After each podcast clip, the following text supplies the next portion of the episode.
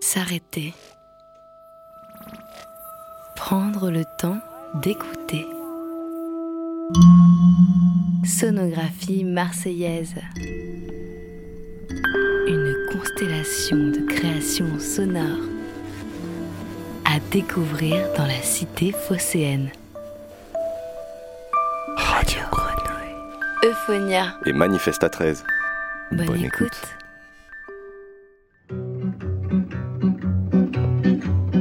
Ce monde qui nous inspire. À la croisée de l'art et de la science. Au village sans prétention, j'ai mauvaise réputation. Je me démène ou je reste quoi? Je passe pour un... Alors le nom de la mauvaise réputation, le nom de la série euh, de photographie est venu parce que j'ai photographié, euh, je crois que c'était le premier jour ou le deuxième, un 33 tours dans l'eau. J'avais pas fait attention euh, quand je l'ai photographié, mais en retrouvant l'image sur l'écran, je, je me suis amusé à zoomer pour voir quel était le disque. Et il se trouvait que c'était le disque de Brassens de la mauvaise réputation. Ça va de soi. Et du coup, je me suis dit, mais c'est étonnant, euh, comme ce titre résonne avec ce que pensent les Marseillais de ce cours d'eau.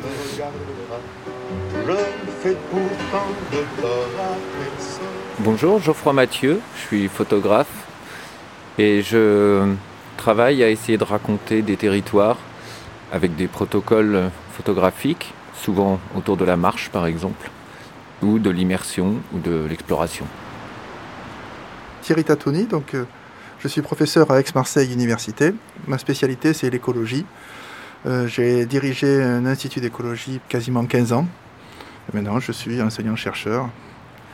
Et je m'intéresse à tout ce qui est euh, écologie, écologie végétale, écologie globale. Le ruisseau des Égalades, en deux mots, déjà dire que, a priori, c'est un fleuve.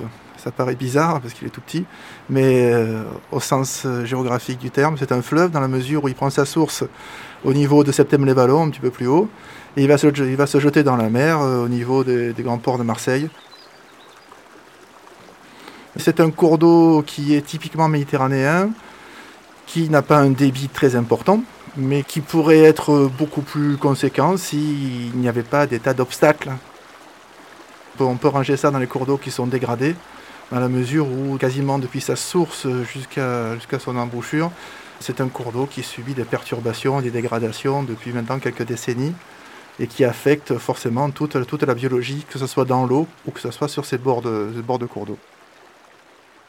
Moi, je suis rentré dans le ruisseau la première fois lors d'une expédition. Ils avaient proposé la proposition de, de Romède de parcourir pendant deux jours le ruisseau à plusieurs, notamment scientifiques, habitants, euh, artistes, pour qu'ensuite euh, chacun parle de la même chose et de la même expérience vécue. Euh, J'ai été assez stupéfait par à la fois son exubérance et sa, beauté plastique presque, de cette lumière zénitale qui vient faire ressortir les couleurs du plastique, mélangées à la nature exubérante à cet endroit-là, qui est finalement tellement à les cacher, euh, devient presque tranquille euh, pour certaines plantes. La principale vulnérabilité écologique euh, de ce ruisseau tient d'abord dans l'irrégularité de son débit. Alors c'est vrai que les, cours d'eau méditerranéens sont habitués à avoir un régime assez, assez régulier, mais la plupart des cours d'eau qui s'en sortent, entre guillemets, sont des cours d'eau qui ne sont pas altérés, qui ne sont pas artificialisés, qui ne sont pas anthropisés. Celui-là de cours d'eau, de sa source jusqu'à la mer, il subit beaucoup de pression, que ce soit par des rejets, mais à la limite, ces rejets, on pourrait presque les encaisser à condition qu'on ne prélève pas en amont l'essentiel de son eau.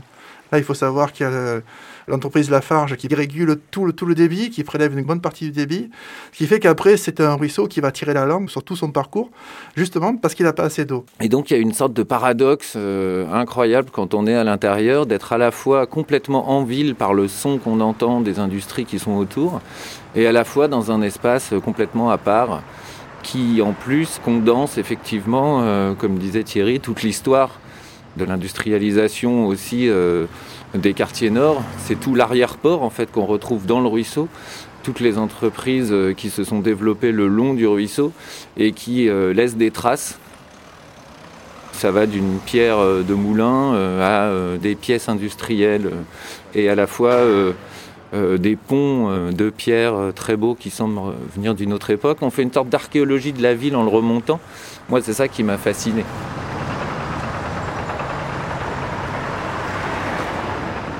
S'il y avait un débit plus conséquent, euh, les cours d'eau ont les moyens de s'auto-épurer, de se nettoyer. Il peut y avoir tout un lot de, fonctions écologiques qui permettent à un cours d'eau, même assez petit, euh, de relever la tête, on va dire, et d'être dans un relativement bon état écologique dès l'instant qu'il y a un débit.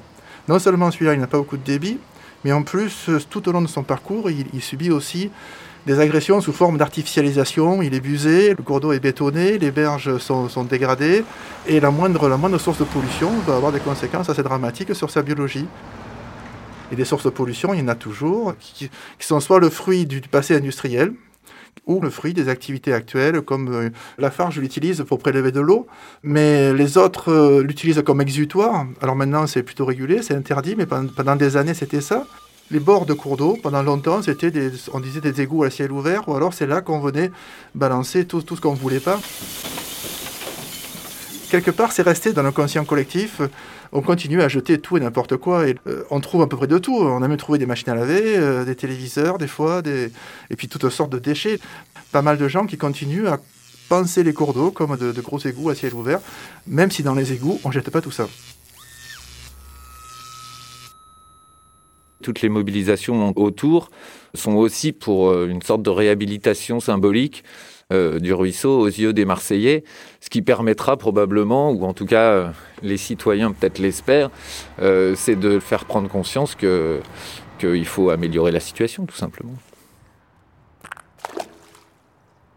Coromètre 2, dans sa deuxième phase, propose d'articuler son développement autour du ruisseau et notamment autour de deux parcs, le petit parc de Bougainville au niveau de la, station de métro, puis je crois un programme d'un parc beaucoup plus grand sur la gare du Canet. Euh, et donc sur les premiers dessins ou les premières projections qu'on a pu voir de ce parc, passe au milieu le ruisseau qui serait à, cet endroit remis euh, à l'air libre et remis en eau. Évidemment, euh, tout de suite se pose la question de la qualité de l'eau qui va passer au milieu de ce parc. La volonté de en tout cas affichée, c'est de passer par ce qu'on appelle une renaturation. Euromède joue un rôle important dans la prise en considération du ruisseau. Justement, comme a dit Geoffroy, pour cette question de mettre en place ce parc. Et au début, c'est pour ça qu'ils sont venus nous voir, nous, c'est-à-dire le euh, laboratoire de recherche euh, et l'unité dans laquelle je suis. Les premières ébauches du parc étaient envisagées, on voyait très bien que tout était préparé pour que si le ruisseau, si l'eau du ruisseau montait, ça pouvait déborder et ça permettait même aux enfants de venir patauger sur des, sur des grandes berges aménagées. C'était assez sympa. La question que nous, on a tout de suite soulevée, on a dit c'est bien beau, mais avant de mettre des enfants, il faut s'assurer de la qualité de l'eau.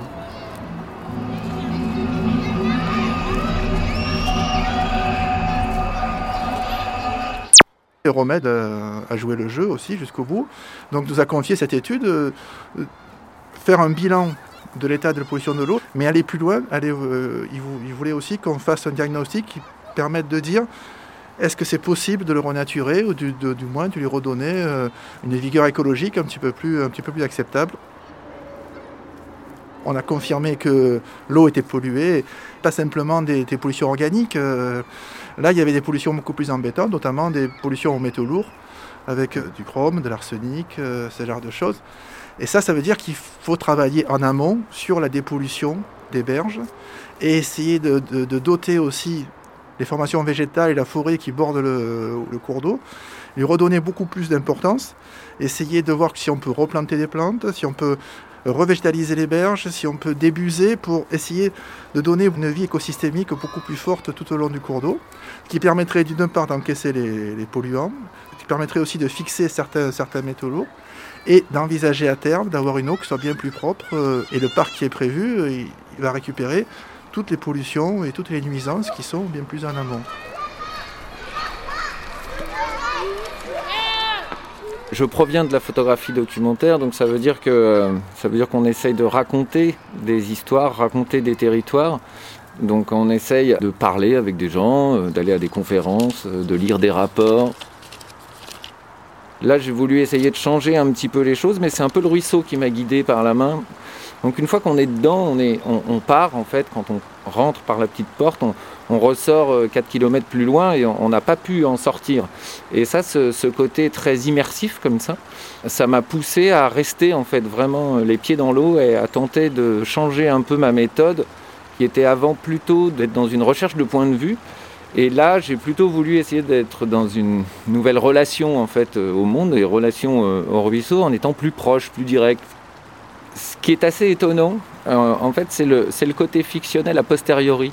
Il se trouve que quand on monte la série au fur et à mesure, de temps en temps, il y a des petits personnages, les gens qui m'accompagnent, et, et, qui, par la qualité de l'endroit ou par l'étrangeté de l'endroit plutôt, chaque petit personnage devient finalement à chaque fois une, sorte de personnage de fiction, effectivement, parce qu'on se dit, mais qu'est-ce que c'est en fait? Qu'est-ce qui se passe? Pourquoi il y a cette personne à cet endroit-là? Pourquoi remonter ce ruisseau avec une échelle avec Les petits personnages qui sont dans le livre servent aussi euh, à faire ça. Le côté fictionnel, je l'ai rajouté un peu dans le livre en demandant un texte à Baptiste Lanaspès, qui est un texte d'anticipation et qui propose de, regarder le bassin versant des Égalades en 2031, quand ça sera une commune indépendante, qu'on euh, aura fait sécession avec le reste de Marseille et qu'on aura réussi euh, à faire arrêter l'autoroute nord, par exemple, à septembre. Oh, vous savez pas ce qu'il y a samedi à Marseille? Ma foi. Aux égalades, il y a Balette. Ah, là tu dis aux égalades Oui, je dis aux égalades. Ah oui, d'accord. Fais gaffe. Hein. Aux égalades, grand balier donné. Aux égalades, grand balier donné. Le pari est, assez élevé, c'est pas, pas rien comme travail, mais le résultat, si on y arrive, peut être euh, aussi à la hauteur du pari. Si on arrivait à réhabiliter ce cours d'eau à peu près à tous les niveaux, y compris à, réhabiliter sa réputation, très important, je pense que c'est la ville entière de Marseille qui pourrait s'en trouver changée. Arrive Feli sur sa Honda volée. Arrive Feli sur sa Honda volée. Ce monde qui nous inspire. Une série de rencontres à la croisée de l'art et de la science co-réalisé par Radio Grenouille Euphonia et l'Institut Pythéas. Équipe de réalisation Chloé Despax, Marine Saabi-Gomi et Jean-Baptiste Imbert. La queue de renard est tout estrancinée. La queue de renard est estrancinée. Les cacomanies, ils se sont décollés. Les cacomanies, ils se sont Sonographie marseillaise. Une constellation de créations sonores à découvrir dans la cité phocéenne. Radio Grenouille. Euphonia. Et Manifesta 13.